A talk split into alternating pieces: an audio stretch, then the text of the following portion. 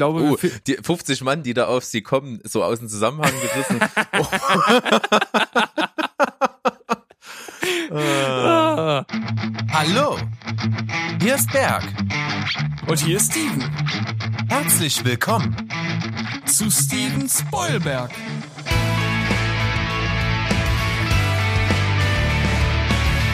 Steven Spoilberg.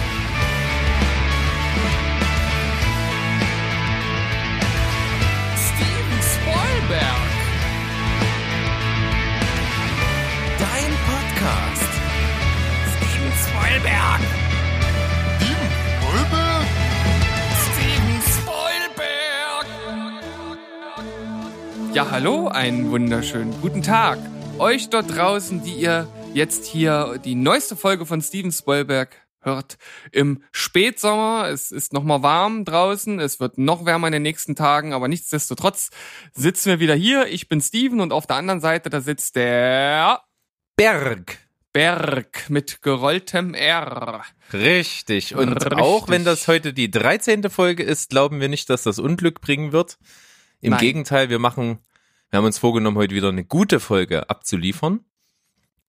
Also- was wir uns eigentlich ja immer vornehmen und hoffentlich auch immer klappt. Ja. Weiß ich nicht genau. Aber für mich persönlich ist die 13 auch gar keine Unglückszahl, von daher alles Schall und Rauch. Wir Genau, von Aberglaube gibt's hier keine Spur bei Gen- Steven Spoilberg, euren Lieblingsfilm- und Serienpodcast.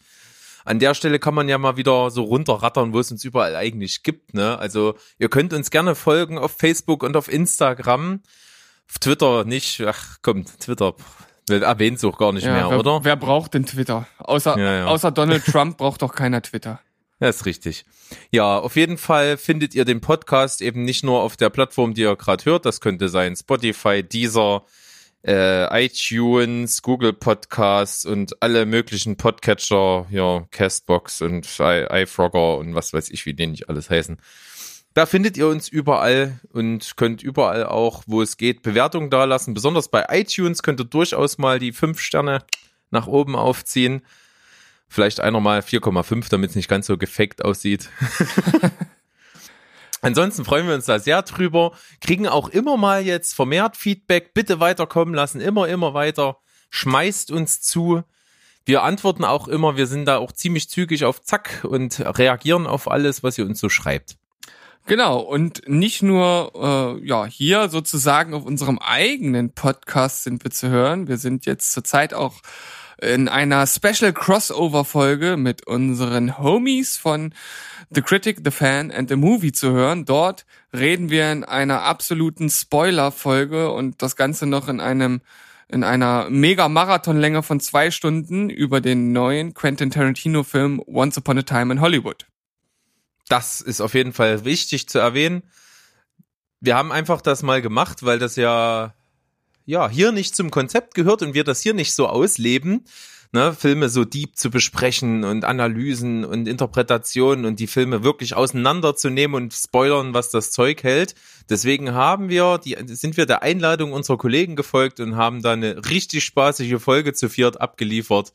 Hat riesig Spaß gemacht und das findet ihr bei den Kollegen eben The Critic, The Fan and The Movie. Mittlerweile müsstet ihr auch von uns ein Posting gesehen haben auf Instagram und Facebook mit den entsprechenden Links zur Folge. Also ihr könnt das nicht verfehlen. Ja, Berg, da bleibt jetzt sozusagen für den ersten Part der heutigen Folge eigentlich nur die Frage, hast du denn wieder ein zynisches Filmplot-Quiz für mich parat? Na, selbstverständlich. Ja, alles andere hätte mich auch wirklich zutiefst enttäuscht. Ich bin gespannt, ob ich es genauso wie die letzten Male äh, lösen kann oder ob mal wieder ein kleiner Nussknacker dabei ist.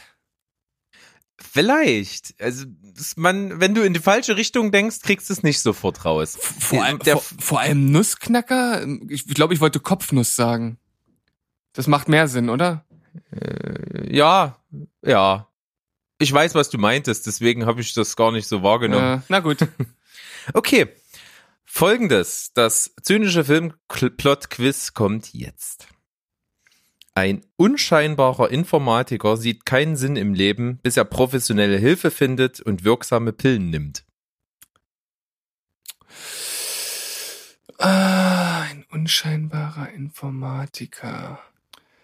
ich habe irgendwie, ich habe irgendwie direkt was so vor Augen gehabt, so ein bisschen als wenn, als wenn einem ein Wort auf der Zunge liegt, aber irgendwie kann kann ich gerade nicht die richtigen Verbindungen ziehen.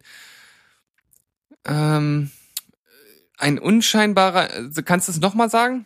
Ein unscheinbarer Informatiker sieht keinen Sinn im Leben, bis er professionelle Hilfe findet und die richtigen Pillen nimmt. Ähm, oh, ich ich überlege gerade, ob das irgendwie oh, schwierig. Nee, ich Ja, ich, krieg- Endlich kriege ich dich, dich diese Woche wieder. Super. Oh, wahrscheinlich bin ich dann äh, gleich wieder von mir enttäuscht, dass ich es nicht rausgefunden habe, aber Wahrscheinlich. ich, ich möchte es jetzt wissen, sag's mir. ähm, es ist Matrix. Ey, oh, ohne Scheiß, ich hab, das war tatsächlich wirklich so direkt mein erster Gedanke, irgendwie so, also der, der war irgendwie da und ist aber sofort weg. Äh, und ich habe über andere Sachen nachgedacht und dachte irgendwie, nee, das, das kann's nicht sein, ohne, ohne tiefer darüber nachgedacht zu haben. Das ist ganz komisch, ich kann's nicht, kann's nicht anders erklären. Ich will mich jetzt auch nicht rausreden, ich hab's, ich hab's nicht rausbekommen, aber irgendwie war dieser Gedanke da und so schnell wie er da war, war er wieder weg. Hm. Naja. Entfleucht und futsch und jetzt endlich mal wieder habe ich dir eine unknackbare Nuss gegeben. Das Ja. ist doch mal schön. Aber also sie, sie wäre durchaus knackbar gewesen. Also es war nicht so, dass ich da jetzt komplett gar nicht hätte niemals drauf kommen können. Aber nun gut. Wie gesagt, Du ich, hast ja, du hast ja wieder ein Bildchen bestimmt für mich. ich habe wieder ein Bildchen und ich hoffe, dass Was das jetzt beim letzten Mal mit unserer Idee, das nachzuzeichnen. Oh, oh jetzt muss ich gerade aufstoßen. Ich habe gerülpst. Schulz. Igitt. Ja, ich, ich, ich könnte ja in Zukunft auch mal daran arbeiten, den, den Rick zu machen. ja. Und äh, Rülpser einfach ganz äh, unscheinbar in den Satz einzubauen. Ja, und das, also, ich, ich kann ja hier mal sagen, also, aber pst, erzähl's nicht weiter, meine Frau kann das richtig gut. Okay, ich verrat's niemanden. Hört ja auch keiner zu gerade. Ja. Okay, ähm, also, äh, genau, wir haben ja unser äh, tolles Piktogramm-Quiz und der Berg, der hat da ja die Möglichkeit, das relativ schön nachzuzeichnen, beziehungsweise zumindest so, dass man es erkennen kann und ich finde auch, das sieht eigentlich wirklich hervorragend aus, was der Berg dort macht. Oh, danke. Ich, äh, es haben ja auch ein paar Leute drunter gepostet und es erraten. Ja, Also auf jeden Fall herzlichen Glückwunsch dazu und lasst uns ruhig mal wissen, ob ihr das cool findet oder nicht. Also ich denke, wir machen das erstmal so weiter. Genau, also ich werde jetzt dem Berg die Piktogramme zeigen und er beschreibt sie, wie auch bei den letzten Malen. So. Also ich sehe ein, was? Ein Gehirn, genau. Und dann sehe ich dort fünf Smileys daneben, die verschieden aussehen. Eins lacht, eins ist traurig, eins ist wütend, eins ist nervös und das andere ekelt sich, glaube ich. Äh, daneben ist eine Lokomotive, daneben ist ein Bus und daneben äh, sind gekreuzte Eishockeyschläger und ein Puck. Äh, ich habe so eine Ahnung. Ich, also am Anfang gerade mit dem Gehirn und den fünf Smileys würde ich sagen, dass es ähm, ah, wie, äh, ähm, alles steht Kopf von Pixar. Correcto mundo! und ich muss ganz ehrlich gestehen, als ich das äh, Quiz selbst gesehen habe, habe ich es auch eigentlich nur anhand der ersten zwei Piktogramme erraten. Auch das, auch den Zug konnte ich noch mit einordnen, weil sie ja in dem Film mit dem Zug reisen, aber äh, beim Bus und gerade bei den Eishockeyschlägern, die kann ich gerade nicht mehr richtig zuordnen. Na, beim Eishockey, ich glaube, die, die, diese Figuren finden ja im Kopf dieses jungen Mädchens statt und ich glaube, die spielt Eishockey. Ja, ja, okay. Das macht Sinn, aber ich frage mich, warum das dann als letztes in der Reihe kommt, so im Sinne einer, einer Progression oder einer zeitlichen Abfolge. Weiß ich nicht. Das ist ja eher sowas Übergeordnetes, dass sie halt gerne Naja. Eishockey spielt. Wurscht. Ich versuche auf jeden Fall, dass ich, ich versuche das in der Vergangenheit schön gezeichnet zu haben. Sozusagen. Ja, stimmt ja. Weil wenn ihr diese Folge hier hört, werdet ihr das Piktogrammrätsel auf Facebook und Instagram schon gesehen haben. Ja. Ich werde jetzt. Also es ist völlig, also das ist so krass und wir stehen ja ein bisschen auf Zeitreise und Zeitreise Paradoxie, Paradoxen. Ich weiß nicht, was Parad- die Mehrzahl ist. Paradox. Kann mir der Lateiner erklären, bestimmt. ja. Aber das bauen wir hier also konsequent mit ein. Und damit sind wir schon mit unserer schönen Eröffnung durch und können eigentlich Pause machen und dann voll in die Themen reingehen. Ne? So sieht's aus. Bis gleich. Juhu, tschüss.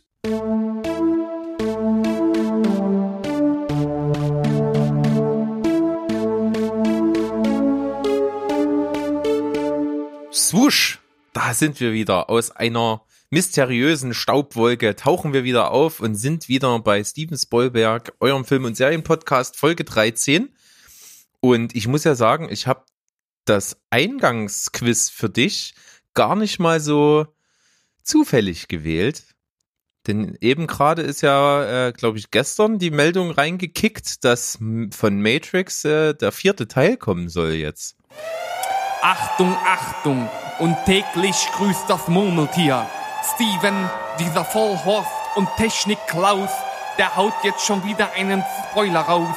Und zwar zur letzten Folge der Matrix-Trilogie.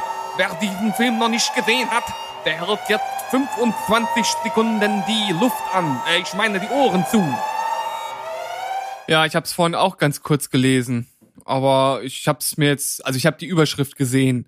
Und wie das halt funktionieren soll, da ja eigentlich Keanu Reeves Charakter nicht mehr vorhanden ist.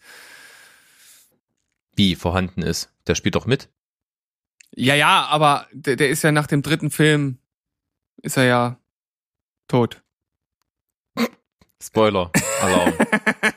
Ja, ich, ich hab's doch schon versucht zu umschreiben. du hast es versucht, aber du kamst halt schon nach der ersten Aussage aus der Nummer nicht mehr raus. Ja. Oh Mann. Aber dir, dir wird wieder eine schöne Alarmsirene einfallen. Ja, bin ich mir sicher. Das ich- letzte Mal habe ich mich äh, unter den Tisch geschmissen. Ja, ma- mal gucken, was ich da auspacken kann. Apropos auspacken. Aha, jetzt wird's Du hast spannend. ja, nein, du hast letzte Woche einen schönen neuen Jingle ausgepackt. Der hat mir äußerst gut gefallen. Ja, ich, ich dachte so ein bisschen 80s äh, Stranger Things, Synthes passen auch ganz gut zu uns. Ja, dieser, dieser Vibe, der ist einfach cool mit diesen 80er Schweller Sounds und so. Das ist cool. Ja, Ja, Mensch. Ich habe ähm, im Skript auch verlinkt. Vielleicht hast du es diesmal pünktlich. Es wurde sich ja beim letzten Mal beschwert. Ja, mein Gott. Gruß an Erik. Das sind die auf Hard Facebook, das sind der die das zurechtgerügt hat. Ja, ja, das sind die, die Hardcore-Fans, die wollen äh, direkt hier auch, die wollen da alles haben. Richtig. Ja, auf jeden Fall habe ich verlinkt äh, einen kleinen Artikel zu Jojo Rabbit, den wir hier vor ein paar Folgen mal besprochen haben. Diese Satire, wo ein kleiner Junge irgendwie so einen, ja, wie imaginären Kumpel äh, in, in Form von Adolf Hitler hat. Und das, wie gesagt, sieht eigentlich ziemlich cool aus und macht Spaß und macht Lust darauf, dass der Film kommt und dass man sich den anguckt. Und das Ganze läuft aber irgendwie natürlich unter der Ägidie von Disney und ja, Disney ist ja bekannt dafür, bei der Moralkeule durchaus streng zu sein und die haben jetzt Bedenken geäußert, dass das wohl nicht so ins Portfolio passt und in das, was Disney gerne da verkörpern und veröffentlichen möchte. Und da gab es jetzt so ein bisschen Beef.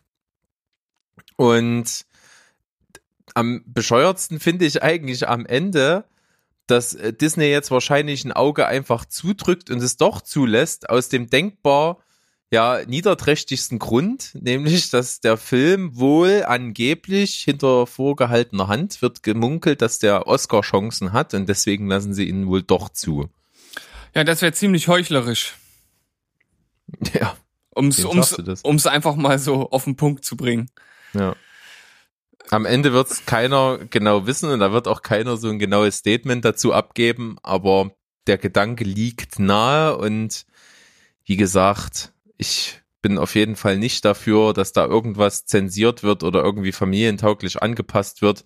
Entweder sie nehmen es rein oder sie lassen es. Also von daher, am Ende die Gründe sind dann vielleicht auch eher zweitrangig, aber man kann dadurch durchaus seine Nase drüber rümpfen. Ja, also ich habe jetzt auch auch gerade so ja, im Zuge dieser Meldung ist mir dann nochmal bewusst geworden, was für eine, wenn man so möchte, äh, ja, Datenkrake ist das falsche Wort, aber was für eine Filmstudio-Krake, das passt wahrscheinlich besser, Disney geworden ist. Also, die verleiben sich ja so einiges ein. Ich bin mal gespannt, wie das weitergeht, weil, ja, wenn man dieses äh, Familie oder Familienfreundlichkeit, so dieses Ethos, was Disney ja so im Vordergrund stehen hat, wenn, wenn man das mal so weiterdenkt, könnte dann noch so einiges dem Messer zum Opfer fallen. Ja, man hofft das nicht. Also Zensur ist, sage ich mal, in jeder Kunstform einfach scheiße. Es soll am Ende das rauskommen, was sich der Künstler gedacht hat. Und wenn das, was der Künstler gedacht hat, eben scheiße ist, dann muss man es eben auch die Scheiße sich angucken oder man lässt's, aber das dann ganze, das Ganze zu beschneiden, macht eigentlich in keiner Form irgendwo Sinn. Und es, und es würde halt auch gerade bei diesem Film, zumindest so wie der Trailer jetzt aussieht, wäre das schon ein, ein herber Verlust, wenn man das irgendwie so entschärfen würde, dass es halt äh, politisch korrekt wäre oder was auch immer. Weil wir haben ja gesagt, der Trailer lässt ja schon vermuten, da kommt äh, auf jeden Fall was auf uns zu, was wahrscheinlich nicht alle irgendwie lustig finden. Weil ich sag mal so gerade diese, diese Nazi-Vergangenheit ist ja durchaus ein, ein Thema, was auch schwierig zu verarbeiten ist. Aber wenn man es dann halt auch so ja, auf die Spitze treibt, wie das anscheinend dieser Film äh, macht, dann ist das ja schon wieder fast, fast so absurd, dass man sich darüber gar nicht aufregen kann, sondern das einfach irgendwie mit einem zugedrückten Auge und einem lachenden Auge einfach irgendwie genießen sollte. Ja, auf jeden Fall so viel dazu. Zensur sollte nicht passieren und gerade solche Filme, die leben natürlich davon, dass es auch mal politisch unkorrekter Humor sein darf. Auf jeden Fall. Darf ich äh, jetzt mein nächstes Thema einwerfen? Ja, mach mal. Denn es soll, ja, es soll ja keine One-Berg-Show werden. Nee, vor allem habe ich, hab ich halt gesehen, dass du ja auch noch ein zweites Thema mit reingeworfen hast hier in unseren Themenpool. Und das passt dann wiederum zu dem vierten Thema, welches du noch nicht kennst, weil das ja so ein kleines Überraschungsthema ist. Und deswegen dachte ich, würde ich jetzt erstmal das nächste hier mit reinbringen. Und zwar habe ich eine aktuelle Auflistung der bestbezahltesten Schauspieler gefunden. Und da gibt's jetzt mehrere Sachen, die, die auffällig sind und vor allem finde ich halt auch, auch gibt's dort generell Aspekte, über, über die man eigentlich mal äh, kurz reden könnte. Also das erste ist, äh, hast du dir die Liste angeschaut noch kurz Nein, vorher? habe ich noch gar nicht geschafft drauf zu gucken. Was, was glaubst du, wer ist auf Platz eins? Bestbezahlte Schauspieler? Äh, die Top, äh, ja, die bestverdienenden Schauspieler, dazu zählt aber nicht nur das, was sie an Gehalt durch die Filme bekommen, sondern auch alles drumherum. Also, wenn die irgendwelche Produkte haben oder äh, Werbung und was weiß ich nicht.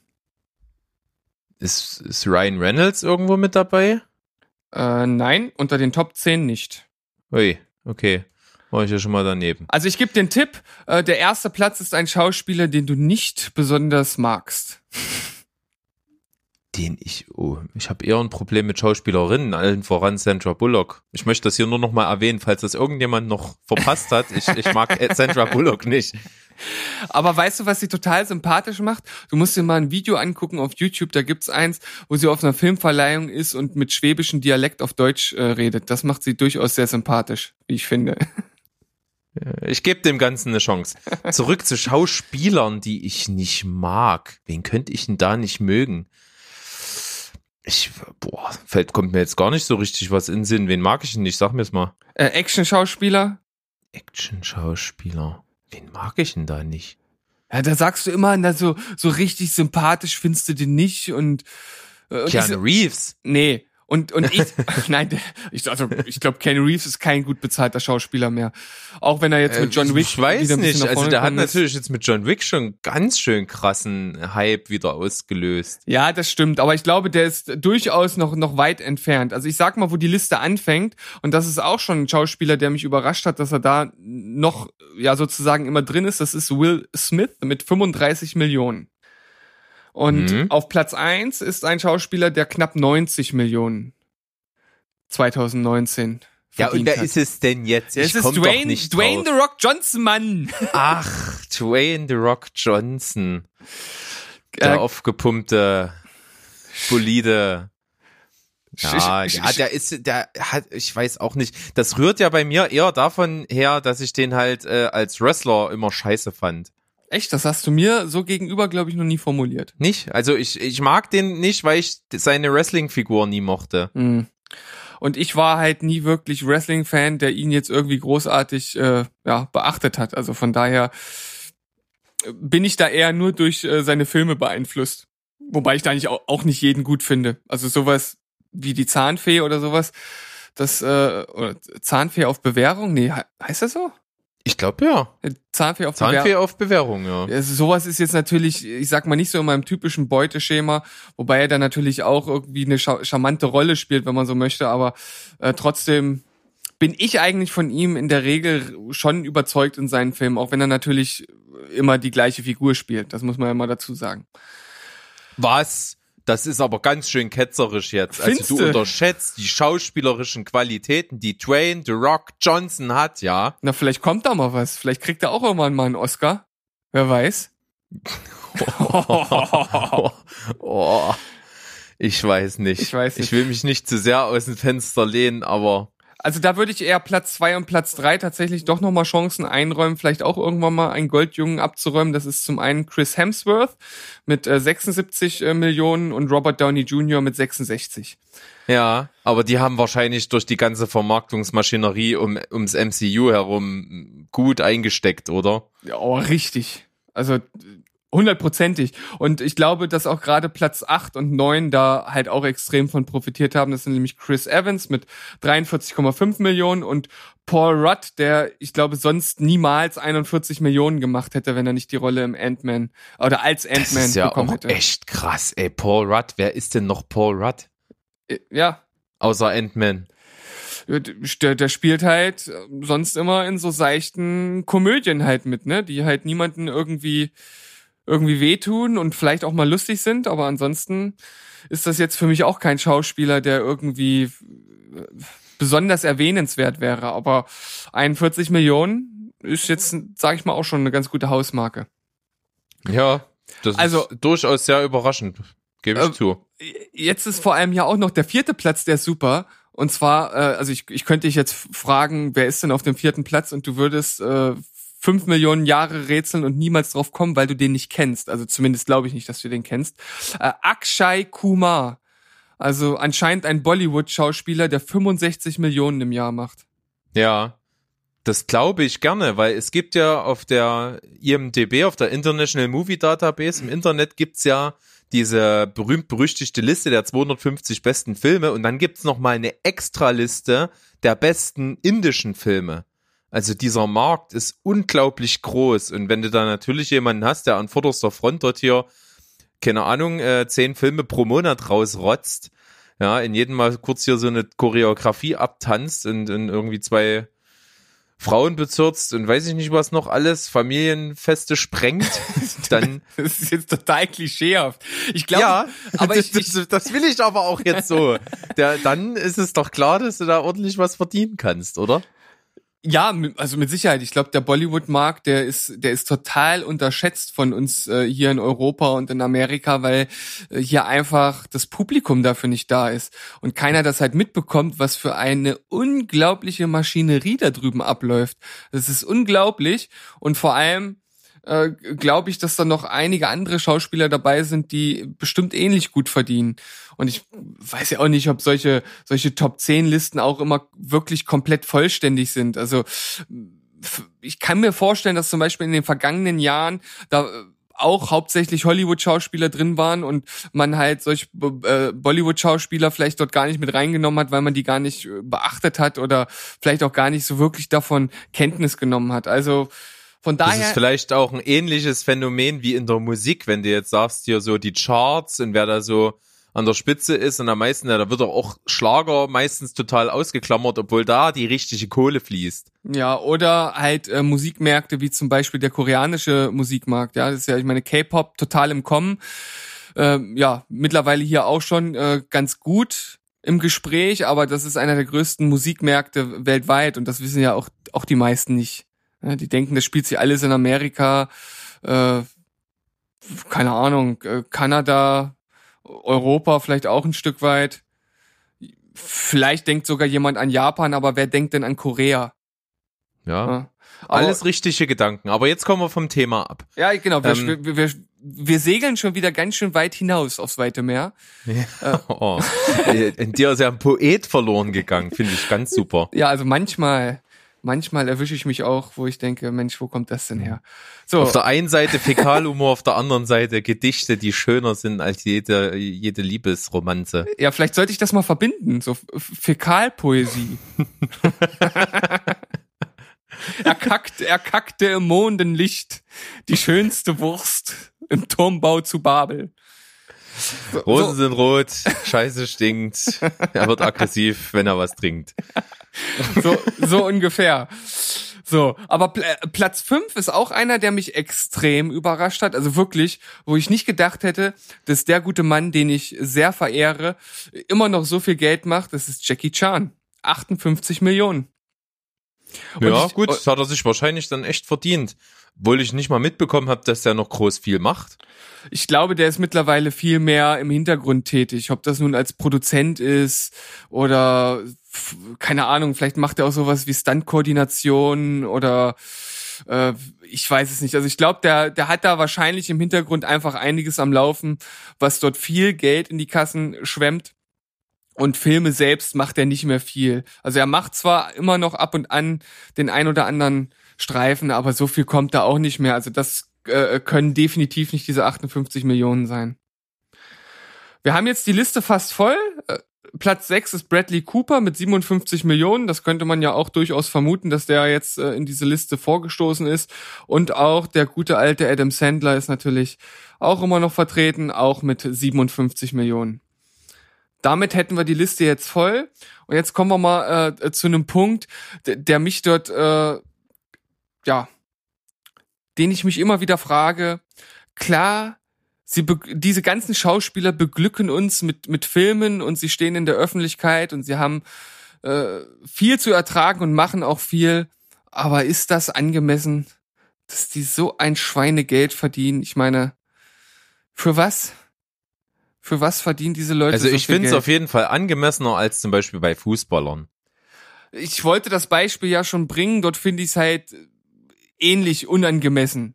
Ne? Also das, das kann mir halt keiner äh, keiner erklären, dass ein ein Slatan Ibrahimovic irgendwie, ich, ich weiß es jetzt gar nicht mehr genau, der hat mal, ich glaube 15 Millionen im Monat ja, verdient. Das, ich habe das mal äh, irgendwo gelesen, runtergerechnet auf die Stunde oder auf die Minute.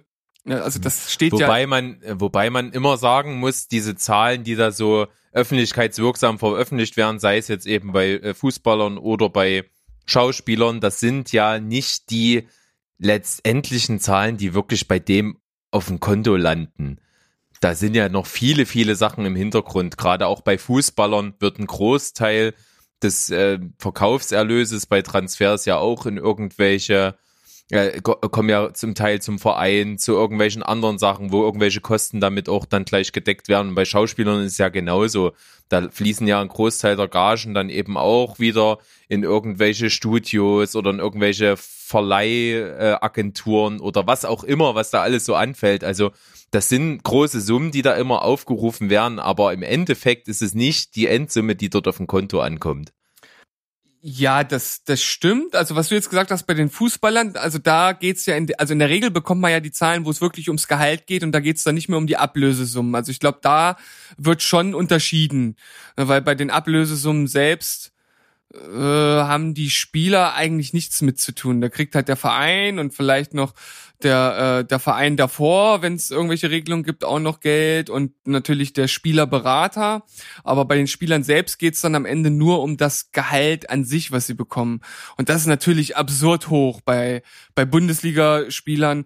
Äh, geht das ja fast noch, wobei die halt auch äh, teilweise keine Ahnung, selbst, selbst in der zweiten Liga, äh, nehmen wir nur mal meinen Lieblingsverein, ich oute mich jetzt mal hier, ja, ich bin HSV-Fan und selbst, ja, Darf man das so selbstbewusst heutzutage noch sagen? das, das darf man, also äh, ein, ein Sollte wahrer- man vor allen Dingen, sonst macht's ja keiner mehr. ja, ein wahrer Fan steht zu seinem Verein auch in schlechten Zeiten. Und wenn man Da aber ist jetzt, jetzt mal, aber aktuell viel zu knabbern, ne?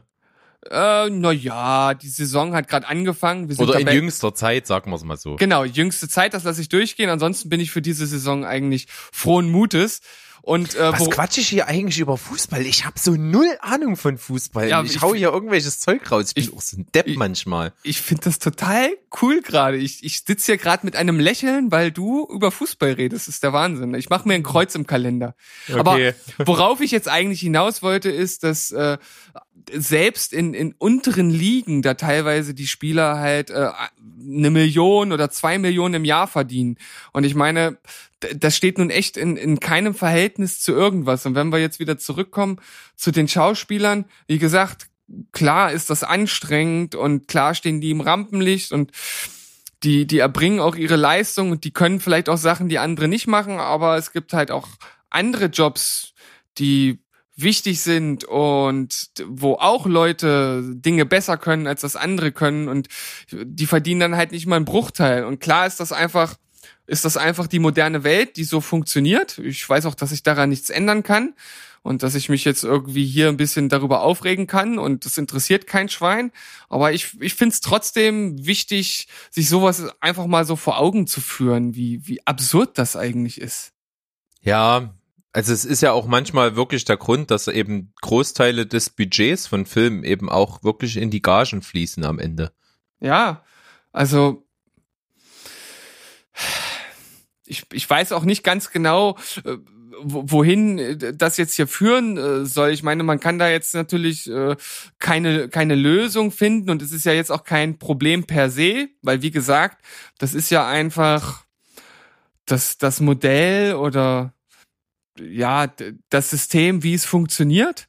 Und so viel Geld fließt halt nun mal einfach in der Filmwelt und halt auch in anderen Bereichen. Und äh, das ist jetzt auch kein Neid oder so. Also äh, klar ist das schön, wenn man ein bisschen mehr äh, Geld zur Verfügung hat, als das so der Normalbürger hat. Das, ich glaube, das ist bei jedem so ein, so ein Wunsch, das äh, zu haben. Auf der anderen Seite weiß man halt auch, dass ab einem bestimmten äh, Vorhandensein von Geld die Zufriedenheit halt auch nicht mehr zunimmt. Und diese Schwelle ist natürlich bei 90 Mil äh, Millionen schon längst überschritten.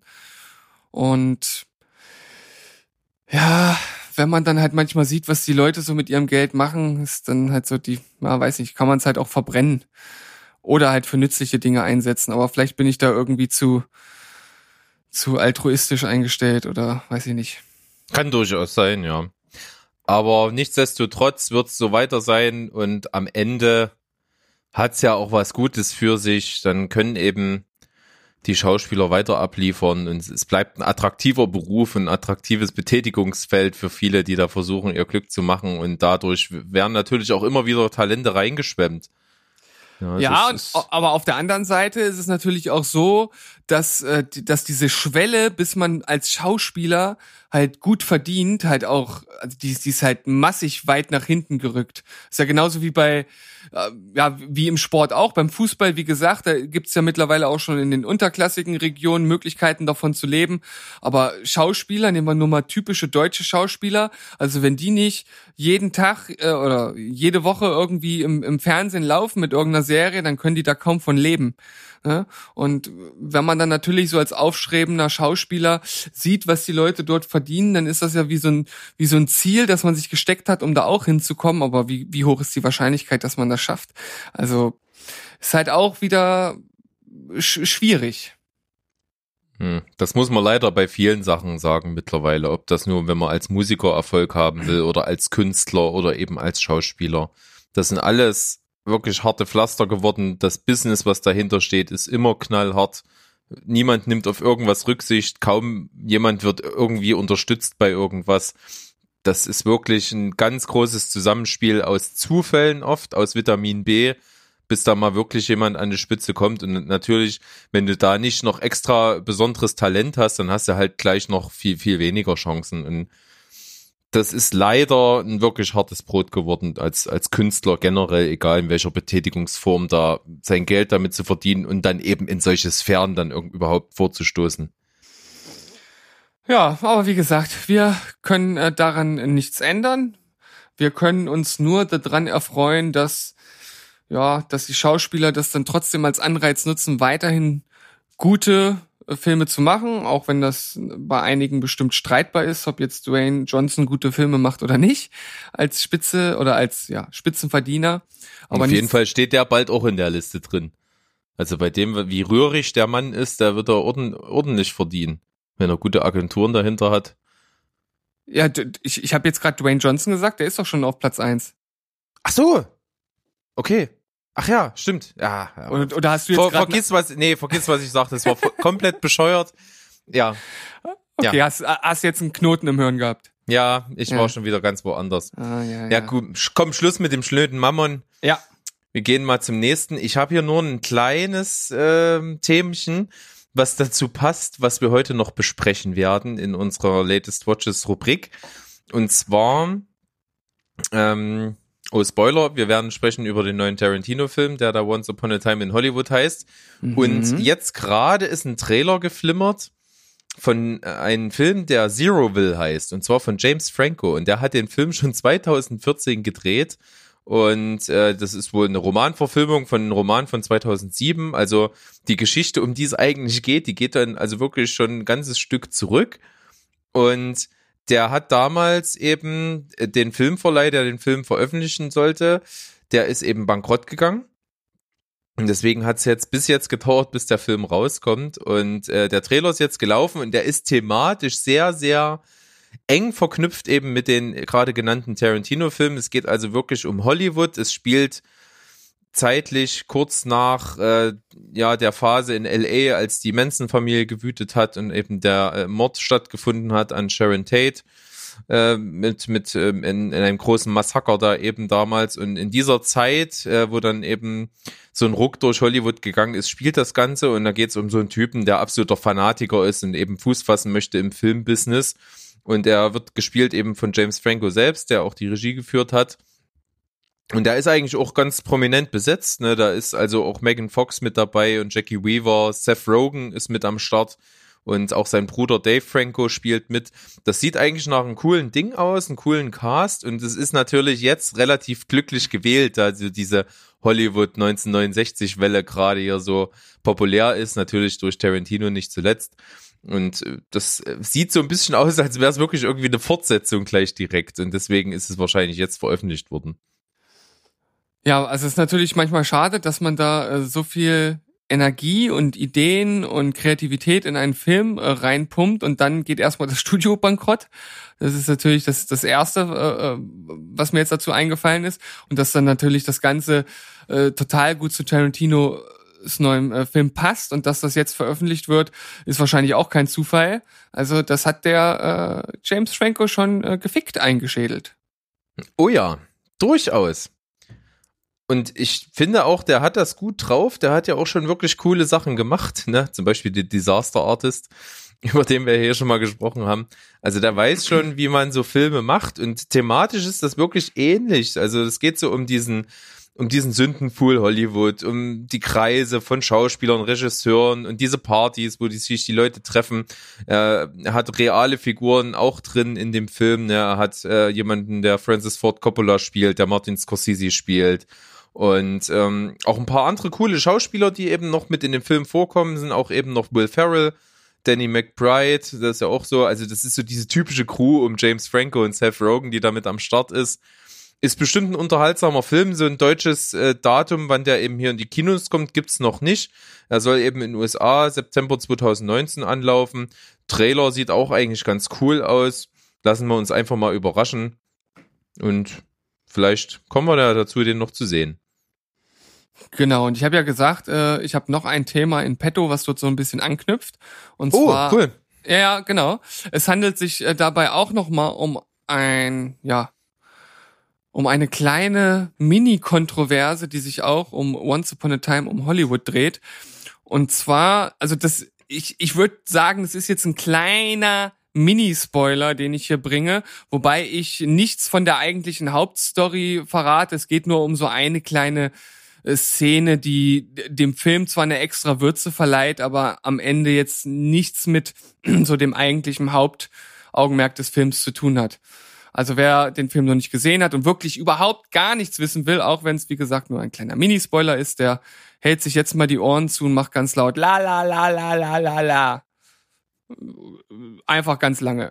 Okay, ab jetzt 15 Sekunden, los.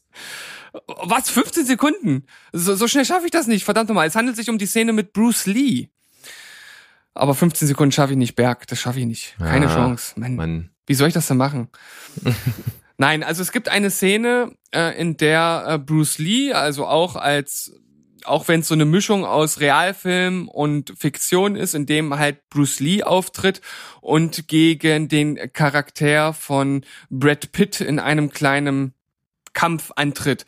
Und äh, in dieser Szene wird Bruce Lee schon ziemlich nah an einer Karikatur dargestellt. Also sehr, ähm, wie soll ich das sagen? Fällt das Wort gerade nicht ein? Sehr Ja, schon irgendwie so ein bisschen überzeichnet und so sehr überspitzt in seiner, in seinem Auftreten und seiner, also da wird so Arroganz sehr genau, angedeutet. ar- genau, sehr sehr arrogant. Das war so das Wort, was mir was mir fehlte.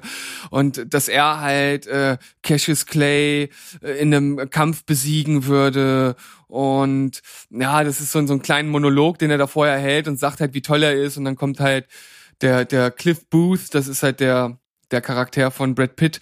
Und der ist Stuntman in dem Film und hat halt dann da so einen Kampf mit ihm. Und ja, da geht's dann so ein bisschen hin und her.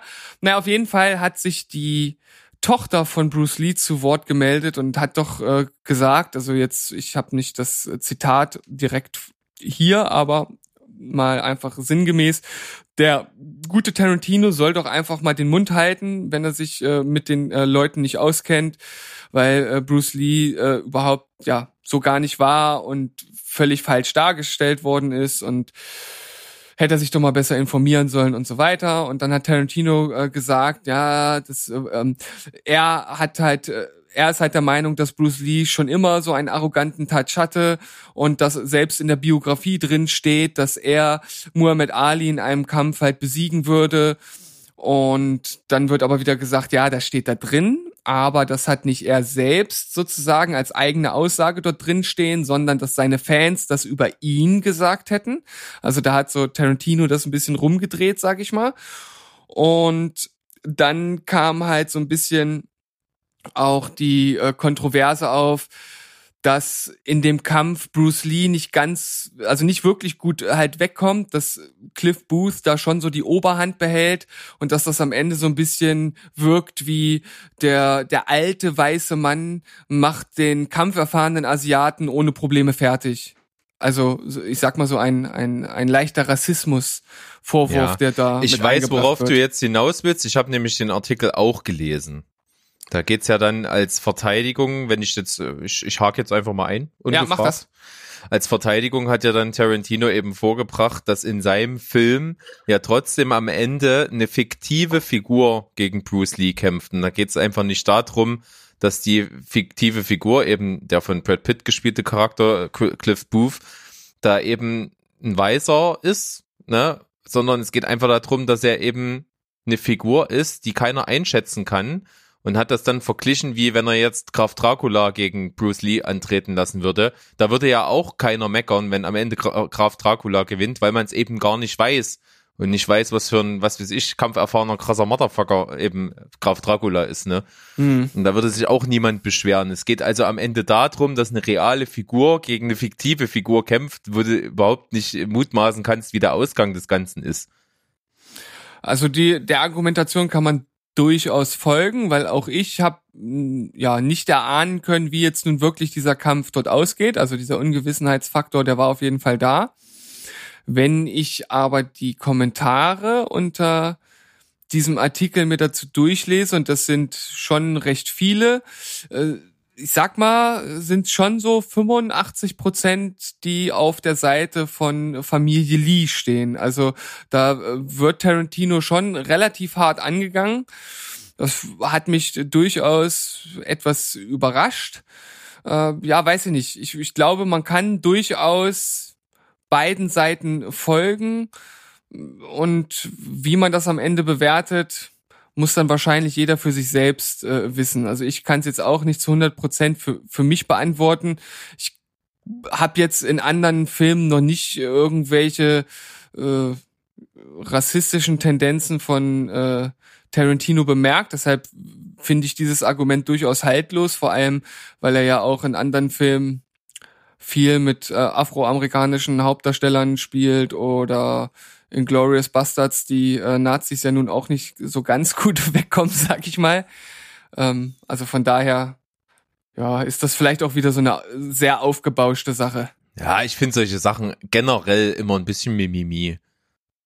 Ja, Da, da, glaub, wie du schon sagst, aufgebauscht. Ne? Man versucht dann irgendwie so öffentlichkeitswirksam wie nur, wie nur möglich jemanden, der eben gerade auf einem Gipfel seines Erfolgs ist, eben irgendwie anzugreifen und da ist irgendwie jedes Mittel recht und jemand, der eben nicht mehr so in, wie soll ich das sagen, na, vor allen Dingen nicht mehr aktuell beliebt ist wie Bruce Lee. Es gibt zwar natürlich noch haufenweise Fans und aber der, dadurch, dass er ja natürlich auch nicht mehr lebt, ist er jetzt auch nicht mehr präsent und äh, gerät eben langsam in Vergessenheit und da, da ist man dann eben schnell immer dabei, dann mit Dreck zu werfen. Das ist von unten auch wesentlich leichter als von oben. Ja. Aber ich denke durchaus, durchaus eine Sache, über die man nachdenken kann. Ähm, ich finde sowas trotzdem immer ganz interessant, sowas zu lesen und dann halt einfach mal zu versuchen, einen Schritt halt zurückzumachen und sich weder als, als Tarantino-Fan, der ich ja auch ein Stück weit bin, mich direkt auf seine Seite zu schlagen und halt auch nicht direkt auf die Seite des Gegenlagers, sondern wirklich einfach mal zu, zu schauen, wie sieht denn die Sachlage nun aus? Und dass man, wie gesagt, mit, mit klaren Verstand einfach versuchen zu erfassen und dann halt selbst für sich entscheiden, wie sieht's denn nun wirklich aus? Und wir haben ja gerade schon gesagt, es wirkt schon alles ein bisschen überinterpretiert, sehr aufgebauscht und ich glaube, man sollte das Ganze nicht überbewerten.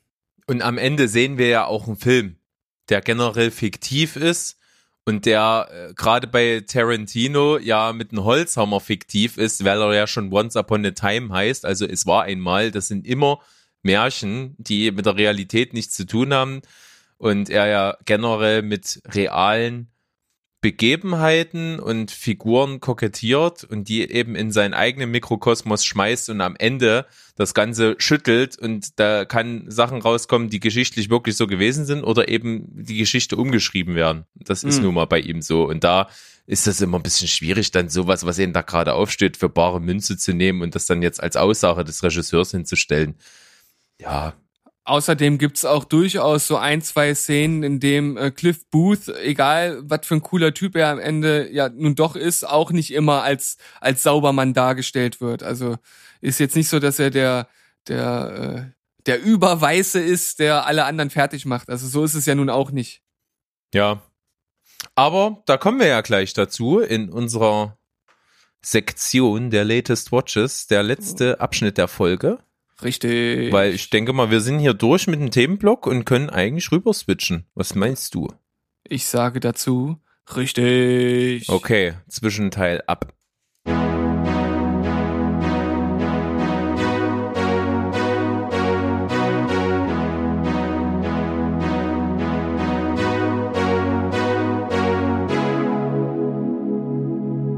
Swoosh, so wie Berg es vorhin gesagt hat, sind wir wieder zurück beim letzten Teil dieser Folge und wir reden über die Filme und Serien, die wir in der letzten Woche geschaut haben. Und dabei ist es dieses Mal tazi- äh, tatsächlich äh, ziemlich mager ausgefallen bei uns beiden. Aber dafür haben wir ja schon angeteasert, Once Upon a Time in Hollywood haben wir beide geschaut und das wird auch der Hauptteil dieses letzten Parts ausmachen. Vorher gibt's nur einen kleinen Einschub meinerseits, wobei es sich dort auch nur um eine Serie handelt, die ich jetzt oder die Staffel davon, die ich jetzt gerade erst angefangen habe. Aber auch hier möchte ich schon mal wieder einen kleinen Einblick geben und dann nächste Woche, wenn ich dann wahrscheinlich durch bin damit, dann das abschließende Fazit.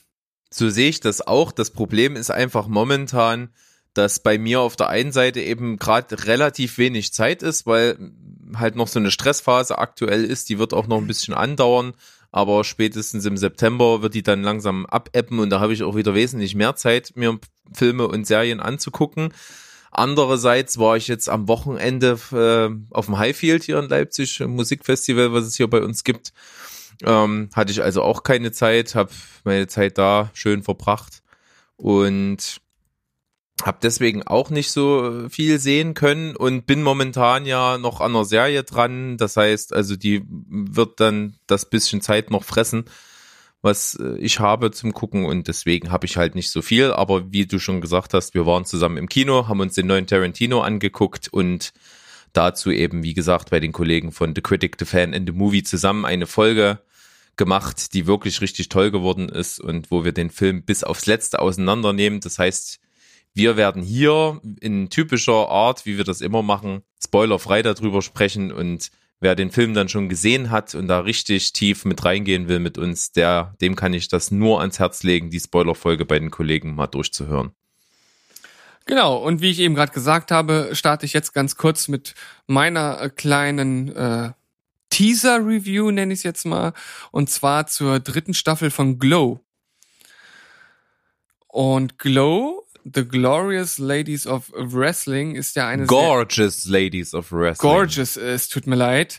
Ähm, ist äh, eine Serie, die ich äh, wirklich, wirklich richtig toll finde, äh, wo einfach die, die Hauptdarstellerklasse sind, auch wieder dieses 80er-Jahre-Setting einfach äh, super angenehm ist und obwohl natürlich das Hauptthema, wie der Titel sagt, ja schon um Wrestling herum äh, sich manövriert, äh, geht es am Ende halt auch viel um die zwischenmenschlichen Beziehungen und was dort so alles passiert.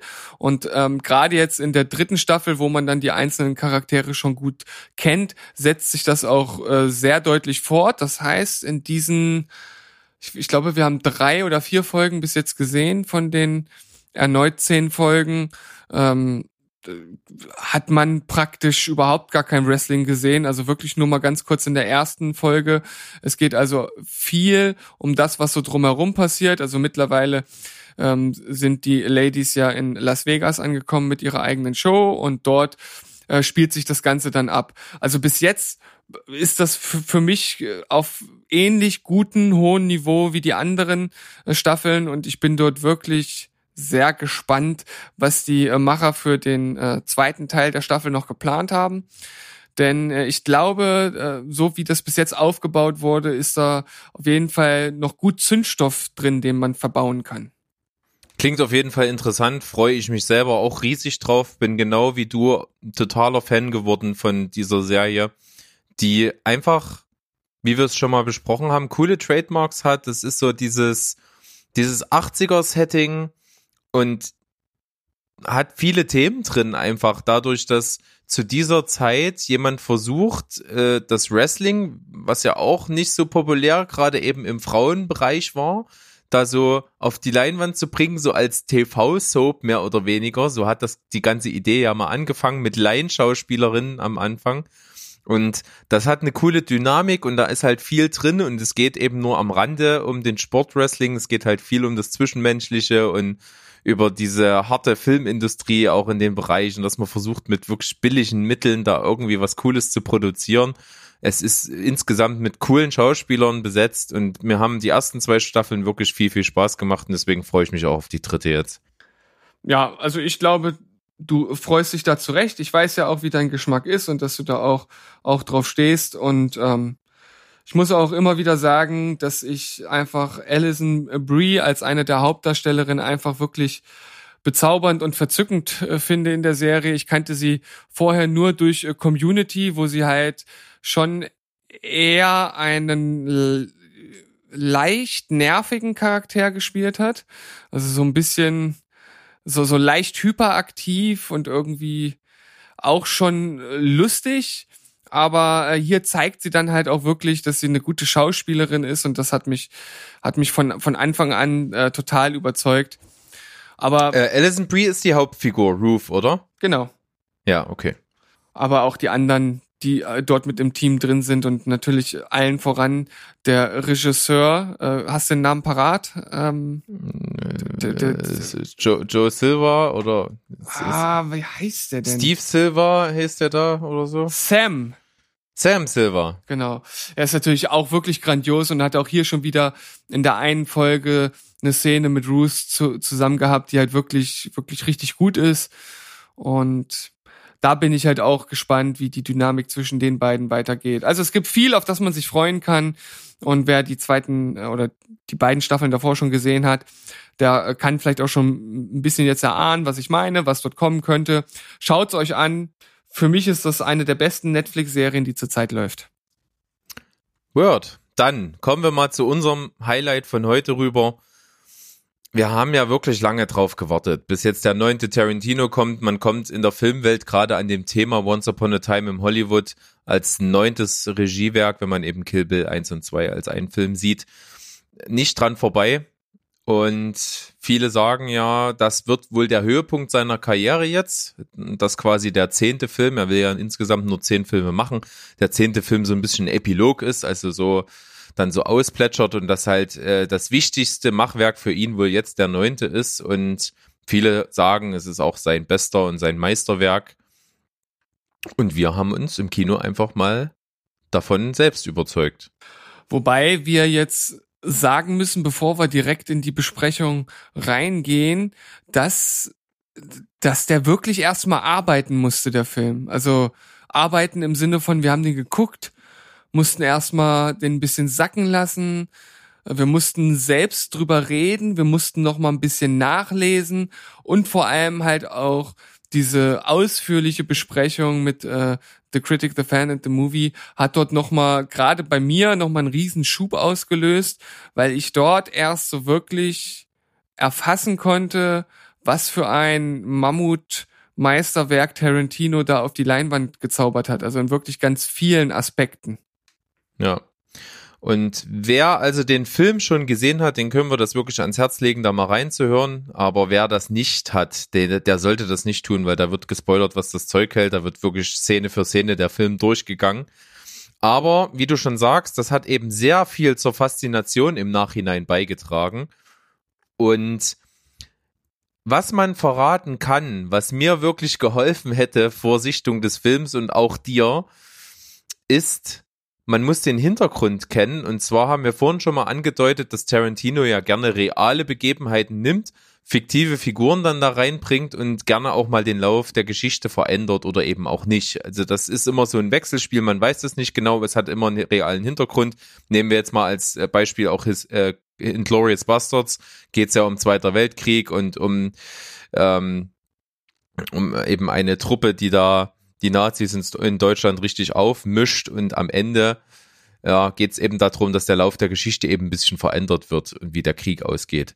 Ähm, und bei Once Upon a Time in Hollywood wäre es halt echt gut zu wissen, was die Manson-Familie ist, ne, dieser Kult um den äh, berüchtigten Charles Manson, der da so eine Art Hippie-Kommune aufgebaut hat, die sehr okkult und schon als Sekte quasi so richtig äh, gefügig gemacht hat und wirklich mit, mit Gedankenmanipulation da wirklich viele verlorene Seelen, sag ich mal, um sich geschart hat und die dann eben angestiftet hat zu sehr brutalen, blutigen Morden. Und ja, deswegen ja dann auch verurteilt wurde, obwohl er selber keinen Mord verübt hat. Und bis zu seinem Tod, äh, der jetzt erst vor kurzem, ich glaube letztes Jahr oder dieses Jahr sogar. Nee, 2017. Äh, ach, 2017, also bis, ja, vor kurzem, also 2017 eben in seiner Zelle ja auch verstorben ist.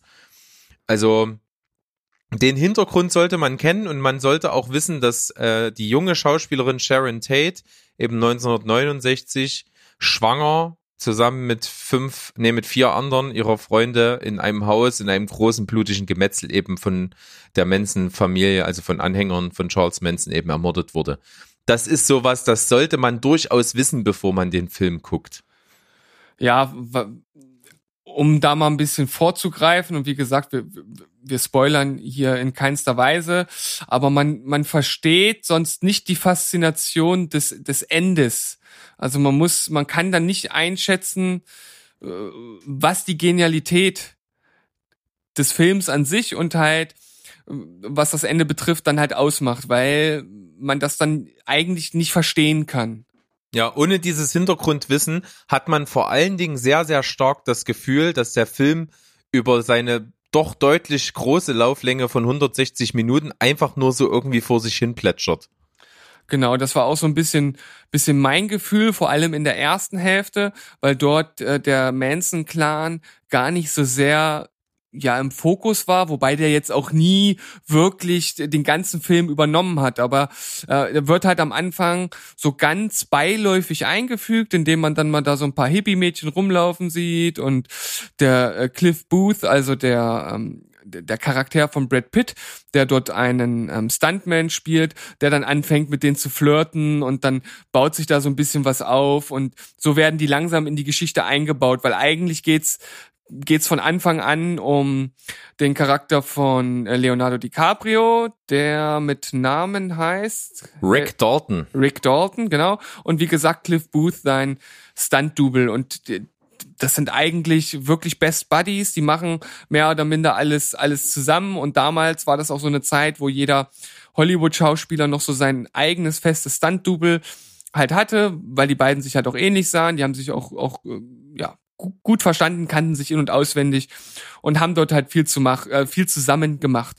Und man begleitet eigentlich die beiden äh, in der ersten Hälfte des Films einfach an einem oder beziehungsweise zwei Tagen ihres Lebens und erlebt einfach einiges mit, wie es zum Beispiel im Privaten zu Hause abläuft, wie es am Set abläuft und äh, da passieren dann halt auch so Dinge wie die vorhin schon angesprochene Szene mit Bruce Lee. Da kriegt man mit, wie ähm, wie Cliff äh, Dalton mit sich selbst zu kämpfen hat, wie er sich auf Szenen vorbereitet, wie er dann vielleicht auch in Szenen versagt, wie er darauf reagiert. Also man kriegt wirklich viel aus dem Leben und überhaupt über diese beiden Personen mitgeteilt in dieser ersten Hälfte des Films. Und weil, wie gesagt, dieser Manson-Clan eigentlich nur so nebenbei, so ganz langsam dort eingeführt wird, denkt man so, ja gut, pff, ja, das ist irgendwie gut gemacht, wie Tarantino das halt immer gut macht, rein technisch und handwerklich. Da sind typische Nahaufnahmen, die er oft einbaut.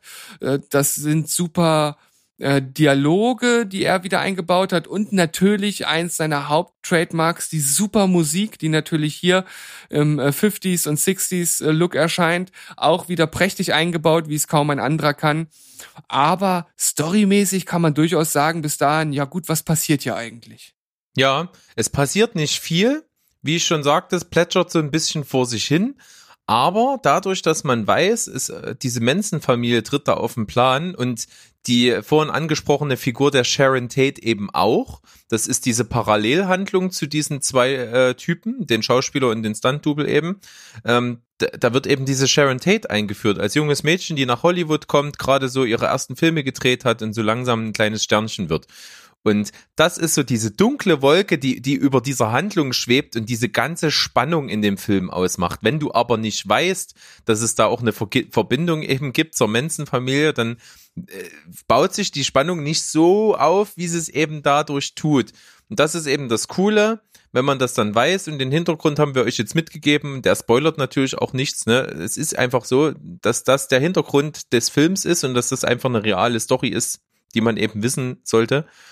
Und das ist die Faszination. Und ganz typisch Tarantino ist es wirklich, wie du gerade sagst, er ist endlich mal wieder in einen Film angekommen, in dem er also nicht Western vor äh, 150 oder 200 Jahren ist, sondern er ist eben schon in den in den 60ern, der Spiel, Film spielt ja 1969 und kann endlich wieder Leute in Autos cool durch die Gegend cruisen lassen, die das Autoradio aufreißen, mit geiler Rock'n'Roll-Musik eben durch die Stadt preschen und einfach cool aussehen. Und die Figuren sind cool. Und auch wenn Leonardo DiCaprio mir richtig, richtig gut gefallen hat, finde ich einer seiner besten Schauspielleistungen in seiner Karriere, wird er sogar noch von der Figur von Brad Pitt in die Tasche gesteckt, weil die Figur ist eine der genialsten seit äh, ja seit Pulp Fiction sage ich jetzt mal seit seit Vincent Vega oder der Figur eben von ähm, Samuel. Jackson, den äh, Jules nee Jules Jules wie heißt er mit dem Nachnamen? Weiß gar nicht. Ja, das, da fragst du den richtigen. Ich, das ist ja vor Ewigkeiten gewesen, dass Ja. ich den Film gesehen Aber das hab. waren ja so vom Coolness-Faktor wirklich die, die coolsten Figuren von Tarantino. Und da kommt jetzt eben der von Brad Pitt gespielte Cliff Booth da echt mega ran. Also das ist eine richtig coole Sau. Und Tarantino baut halt auch so viele kleine Sachen ein, die halt einfach geil sind. Ob das nun so Flashback-Szenen sind, wo man halt etwas aus der Vergangenheit der Charaktere erfährt. Oder in einer anderen Szene, wo er eine reale Filmszene nimmt und sozusagen einen äh, fiktiven Charakter dort einbaut, so nach dem Motto, der hätte diese Szene gespielt. Das ist auch äh, ein, ein super Ding, äh, was, was er dort einfach als, als künstlerisches Handwerkzeug zeigt.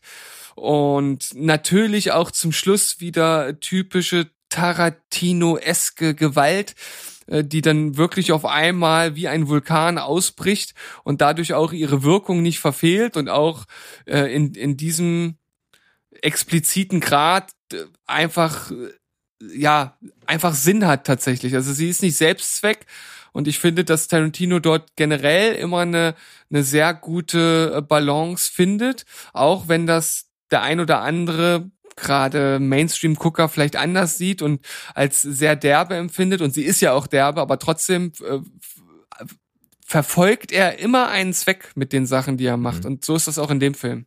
Ja, und wer einen Tarantino-Film guckt und am Ende dann sagt, oh, am Ende wird's aber ganz schön brutal, das muss nicht sein, das gefällt mir nicht, ne, der braucht sich kein Tarantino angucken, das kommt nun mal, das ist einfach so. Das ist genauso bei ein Hateful Eight, der ja über weite Strecken wirklich getragen und ruhig ist und wirklich Suspense im Bereich von Dialogen und Begebenheiten aufbaut und dann am Ende auch eine Blutorgie wird. Das ist nun mal einfach so. Das passiert immer. Damit muss man rechnen und damit muss man halt auch einfach klarkommen. Jetzt haben wir aber hier tatsächlich, auch wenn spoilerfrei war, wirklich so viel über einen Film geredet wie noch nie irgendwie im Rahmen unseres Podcasts, oder? Ja, ich glaube, bei dem Film war es halt aber auch wirklich angemessen und auch notwendig, weil ich, ich finde, den kann man nicht in kurze Worte fassen äh, und ihm damit trotzdem gerecht werden. Das geht halt nicht. Ja, zusammenfassend kann man auf jeden Fall sagen, äh, ohne jetzt zu in deepen Nerd Talk zu verfallen, Tarantino hat ja quasi eigentlich bei all seinen Filmen, dass eigentlich, dass die aufgebaut sind wie Western das ist so sein Ding, ne? Auch wenn es eben nicht im Wilden Westen spielt, sind die trotzdem so aufgebaut von der Dramaturgie und von den Begebenheiten, den Figurenkonstellationen, den Szenenaufbauten. Das ist alles total Western. Das ist seine Leidenschaft und einer seiner Lieblingsregisseure oder sein Lieblingsregisseur ist ja Sergio Leone, der erkannt, der quasi ungekrönte König, der eigentlich an, anerkannteste Spaghetti-Western-Regisseur, den es gab der hat natürlich das par excellence gemacht und das ist so sein Vorbild und die bekanntesten Filme von diesen sind ja äh, Once Upon a Time in the West, also spiel mir das Lied vom Tod in Deutschland und äh, Once Upon a Time in America, also es war einmal in Amerika von auch von beide von Sergio Leone.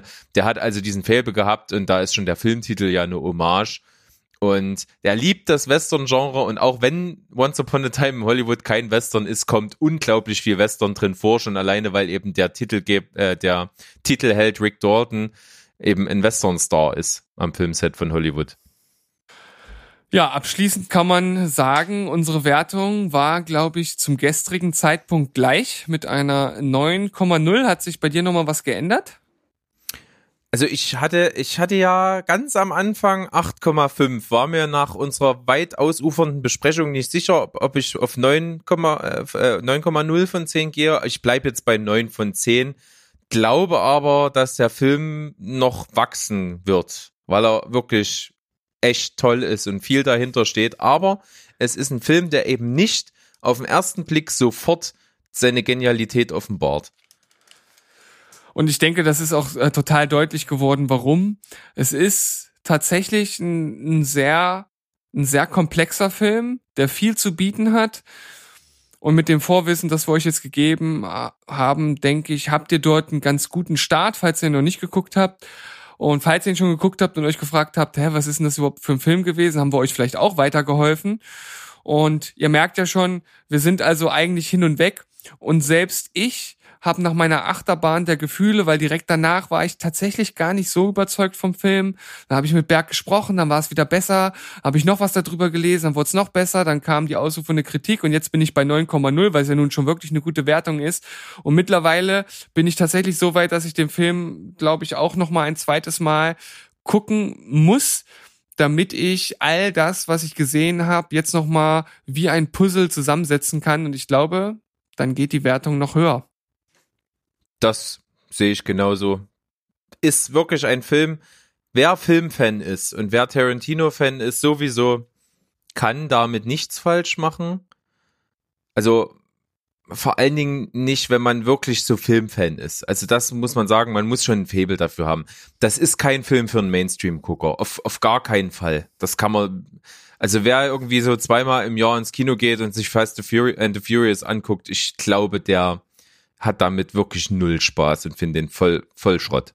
Ja, definitiv. Aber äh, gibt's denn irgendeinen Film von Tarantino, der fürs Mainstream-Publikum wirklich geeignet ist?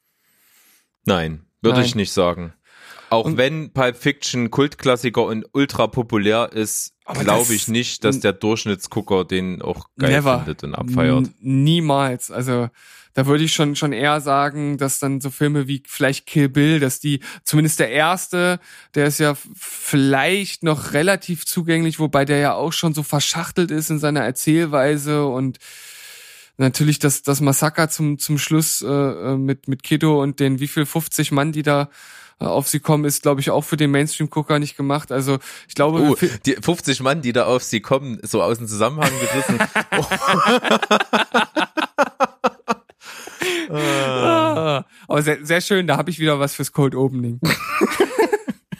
Ah, äh, Cold Opening? Hm. Mm. Naja, gut, okay. Wir wollen es wir wollen's jetzt auch nicht äh, ausreizen. Äh, wir hatten Ja, jetzt, wir haben wirklich jetzt schon echt viel, viel drüber gesprochen. Genau. Und äh, bevor wir jetzt das zehnte Mal anfangen, den Film zu lobpreisen, weil ich glaube, wir haben gefühlt schon schon zehnmal diese dieses äh, Review hier beendet, hören wir jetzt wirklich auf und haben tatsächlich eine wirklich kurze Folge hinbekommen. Tada! Wahnsinn. Unglaublich. Also auf jeden Fall zum Abschluss die unbedingte Empfehlung, wer den Film gesehen hat, lasst uns wissen, wie ihr den Film findet. Ja, ob ihr bitte. uns beipflichtet oder ob ihr, ob wir jetzt sogar euch ein bisschen Input geben konnten schon, dass ihr äh, hellhörig geworden seid. Und wenn das der Fall ist, unbedingt unsere Crossover-Folge von The Critic, The Fan and The Movie mit uns beiden anhören. Dort geht's richtig tief in den Film rein. Und ich kann sagen, dort schwärmen wir richtig ab.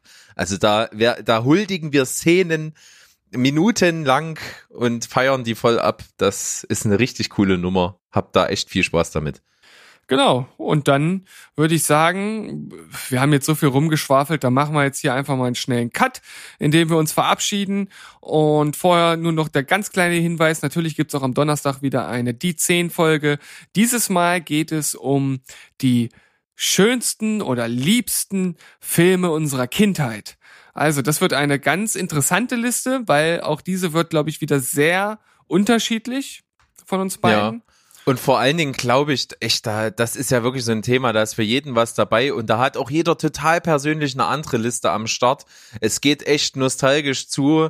Also jeder, der so irgendwo, äh, ne, unser, unser, unser Altersschema hat, der irgendwo also vor allen Dingen so Mitte der 90er richtig viele Filme oder Ende der 90er gerne schon Filme geguckt hat, der, das, da, da haben wir wahrscheinlich ähnliche Geschmäcker und da kann, glaube ich, jeder was für sich entdecken und das finde ich cool.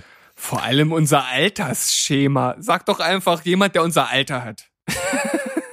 Ja, ich äh, muss mich auch manchmal irgendwie unsinnig ungelenk ausdrücken. Das gehört auch ein bisschen mit zu mir dazu. Ja, das stimmt, das mache ich auch. Ich versuche das natürlich auch immer, aber manchmal denkt man sich dann so danach, ja, Mensch, w- warum denn Ja. eigentlich äh, so kompliziert, wenn es auch einfach geht? Ja, und du hast mich diese Folge nicht mal gezwungen, mich noch ungelenker auszudrücken. Ich habe nämlich dich nicht erinnert, dass äh, ich noch einen Wetteinsatz habe.